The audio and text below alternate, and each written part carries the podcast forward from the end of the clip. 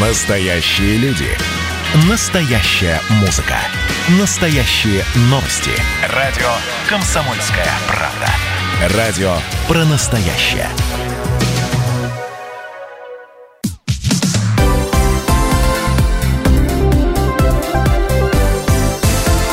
Крайности. Жизнь Ставрополья со всех сторон.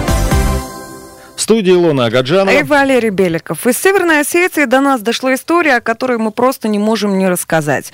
80-летняя старушка с внуками уже 6 лет выживает на заброшенной мельнице в селе Октябрьское. Постройке больше 70 лет, там всего две комнаты. Причем в этой постройке, где две комнатки, нет отопления, нет водопровода, разумеется, нет и канализации, вода из крана на улице, хотя бы так есть. Из техники, ну, из бытовой, старый холодильник, телевизор тоже далеко не новый, мебель, ну, в общем, несколько, там пара кроватей и сервант. Причем этот минимум для жизни, как говорится, подарили добрые люди. Но, опять-таки, ну, по- понятно, перед окнами хибары тут никуда не деться, там маленький огородик, картошка, перец, фасоль, ну, все как положено в таких случаях. В общем, тут разговор о чем? Похоже, что это временное, я вот специально беру это в кавычки слово временное жилище, останется за этой женщиной, а ей, напомню, 80 лет, еще на долгое время. Да, Это в этой история- истории, да, разбиралась наш корреспондент Евгения Сокарева. Женя уже в студии. Жень, привет. Здравствуйте. Расскажи, пожалуйста, как женщина оказалась в Северной Осетии? Мы знаем, что она не уроженка. Верно, да, Цури, она из Грузии, и когда начался вооруженный конфликт, получается, с Южной Осетией, вместе с семьей мужа, свекром, свекровью, а также своими детьми, их у нее четверо, они перебрались в Северную Осетию, вот в село Октябрьское. Свекр купил дом, они не подавались в списки как беженцы, соответственно, никаких выплат, да, в то время, которые начислялись, не получали. Сами жили, все было отлично. Ну, А, то есть пока там... это не была мельница сразу вот этого, да? Нет, конечно, они жили в большом доме, дружной большой семьей. Там разлад внесла в эту идиллию заловка, то есть э, сестра супруга, на которую потом отец оформил дарственную, дом стал ее, она выгнала просто Циури на улицу. Как она оказалась с внуками? Где ее дети? Куда распалась эта большая семья? В 2014 году Циури попала на улицу, идти ей было некуда. Оказалась на улице вместе с супругом и двумя внучками. Так вышло, что к тому времени ее старшая а, дочь э, осталась без супруга. Он умер в 2010 году. Детей она бросила. У нее было две девочки. Опекунами стали бабушка и дедушка. Старшая и младшая дочки, они уже вышли замуж и уехали. Сын также съехал. То есть э, поэтому они оказались вот вчетвером. Бабушка, дедушка и двое маленьких детей. Вот дедушка, мы знаем, что там тоже какая-то история приключилась с ними. Да, как известно, беда не приходит одна. Буквально через два года после того, как э, они остались без жилья, пропал без вести супруг Циури. До сих пор э, полиция не знает ничего о его местонахождении, то есть он считается без вести пропавшим. Как они оказались на этой мельнице? Вот они на улице. Э, Муж, жена, ну, бабушка, дедушка, внуки. Откуда эта мельница? Где, как они, Они вообще? попросили помощи у соседей, начали обращаться в администрацию. Да, их поставили на учет, их поставили на очередь на социальное жилье, но а жить-то надо было где-то. Отозвался местный депутат. Э, Он сказал, что помочь, в принципе, пока сам не может ничем, но у него есть муниципальная, получается, постройка, мельница заброшенная, в которой, в принципе, можно жить. Там условия свет есть, да, то есть если печку буржуйку топить и э, тепло будет, э, недалеко, получается, как раз м, школы, это остается все в центре, получается, села, то есть на отшибу их никуда не отослали. Они решили, что это самый лучший вариант, э, который может им быть предложен в ближайшее время, поэтому они заселились туда. Такие вот в таких они, получается, 6 лет, да? Шесть лет живут. Слушай, у нас даже есть э, запись вашего разговора, там Цури тоже рассказывает некоторые подробности своей жизни, довольно интересные. Ну, давай их послушаем вот прямо сейчас. Когда мы приехали 91 года, мы жили там в Грузию с свекрухой и свекром. Муж, я и четверо детей. А сразу мы 91 в июне месяца на Октябрьском Эпхе в 11 купили мы дом. И поэтому мы, мы стояли на очереди. Сестра мужа, э, она понимала, что вам Конечно, некуда идти? понимала и понимает. А что? Она же живет и там, и там, и там. Цури, вам же все-таки в 2018 году дали землю. А почему вот вы не воспользовались э, этим шансом, ну, чтобы как-то улучшить э, свои Это условия? тоже дали, дали, а где Ингуши живет на Камбилевке. Не Камбилевке, а дачным. А когда обратно приехали ингуши, уже свои земли была и огородовала я не сама. Я тоже оставила, я с кем буду ругаться. Вот вы оказались на улице. К вам подошли сами люди, предложили помощь, или вы куда-то обращались? Какой, какой помощь? Ну, нет, ну вот когда э, в 2014 а, году да, вас когда вон выселили, да. соседи позвонила Виталику Караеву, депутату. А позвонила, что вот так и вот и негде ему жить, и у него выселяли из дома, мадам. Хотя временно пустила. Спасибо им, что мне пустила. Пришла, м, ключи мне дала. Жень, вот ты лично общалась, да, с этой женщиной, со старушкой, которая там а, спасает буквально своих внуков, живет в этой мельнице. Им предлагали, я так понимаю, администрация какой-то альтернативный вариант. Но мельница даже, да, видимо, оказалась Э, лучшим Да, кроме вариантом. того, что вот им э, предлагали на земле построить свой дом, хотя неизвестно за какие деньги, да, только пенсия у нее и крошечная зарплата, ей дали возможность переехать в общежитие старого образца в глухом ауле. Женщина сказала, куда мне в глухой аул? Работать не смогу. Дети в школу ходить не смогут. Одна у нее школьница, другая ходит в медколледж. То есть это детей тоже запереть, получается, в этом общежитии без возможности какого-то развития в дальнейшем. Ам, Она сказала, что, естественно, мои условия на мельнице даже лучше, чем там. Там все общее, общая кухня, общая ванна, непонятно кто соседи.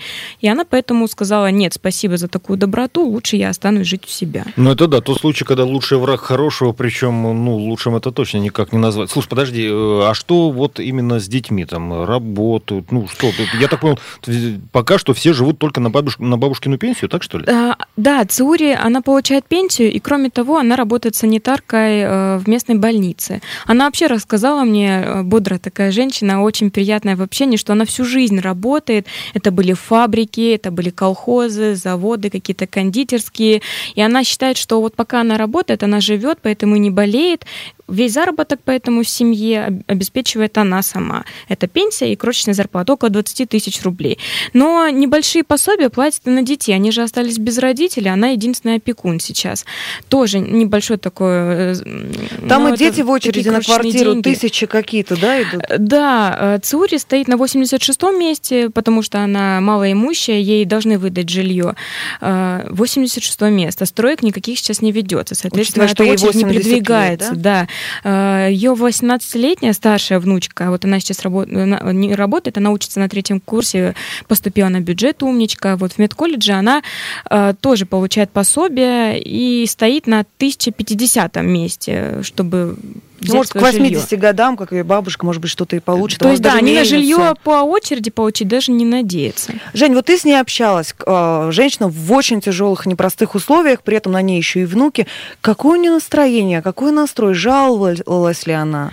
А, Чувствуется, что уже много лет она живет в этом состоянии, ну, 6 лет в мельнице. Каждая зима это для нее просто испытание, потому что может, э, не знаю, там и угореть, и крыша обвалиться, и не- ну, много рисков, потому что ветхое здание, 70 лет все-таки, но она бодрая очень, она понимает, что кроме нее у детей никого нет, и поэтому сдаваться ей нельзя.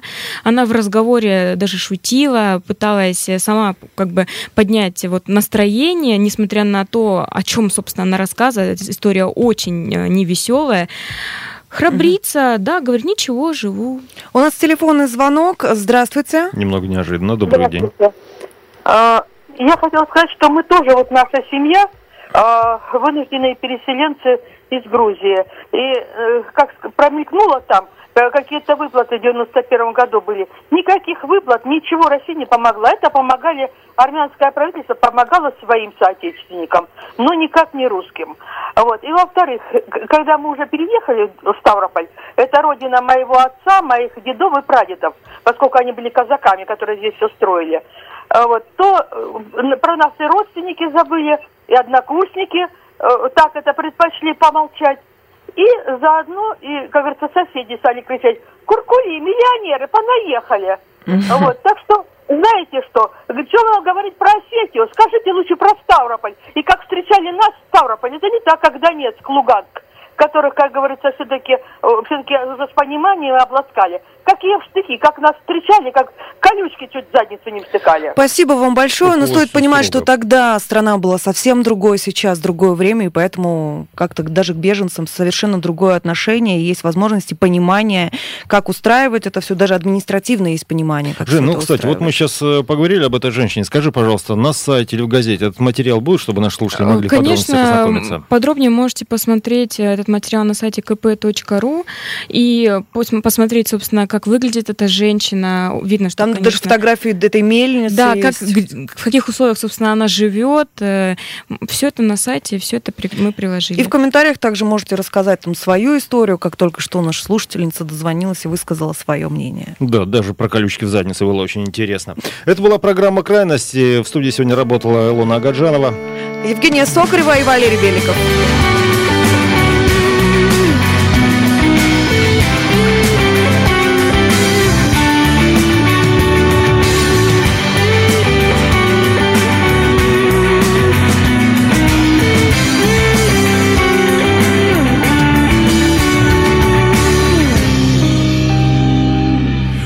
Расписании поездов есть слезы на холодных камнях. Ночью тусклые звезды, телефоны разбудят Только тех, кто рискует, а друг мой сидит и курит, и курит И ждет, как когда-то тени заката Ложились на узкие плечи.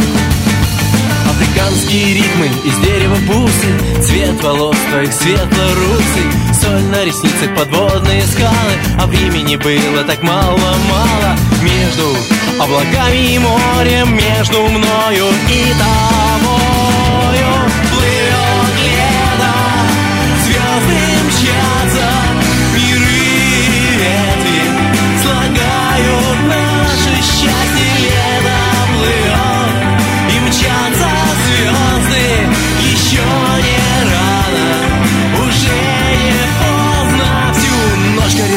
Весь день хотел спать Мои мысли о тебе станут песни опять Зачем расставание в этом мире? Почему всегда так? Или, или тишина Это лучшее, что слышал Лучше только дождь по крышам Плывет лето Звезды мчатся Миры ветви Слагают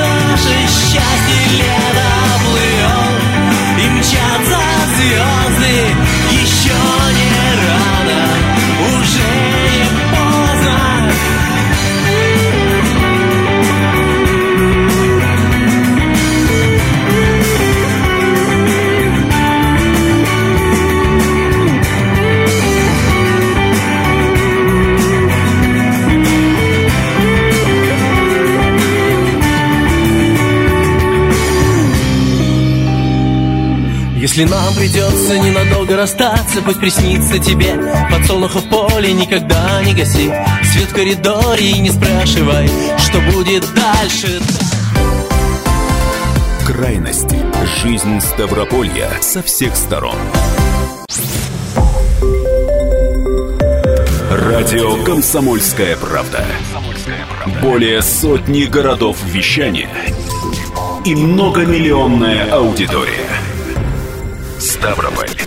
Ставрополь 105 и 7 FM. эм. Регион Кавказских минеральных вод 88 и 8 FM. Слушаем всей страной.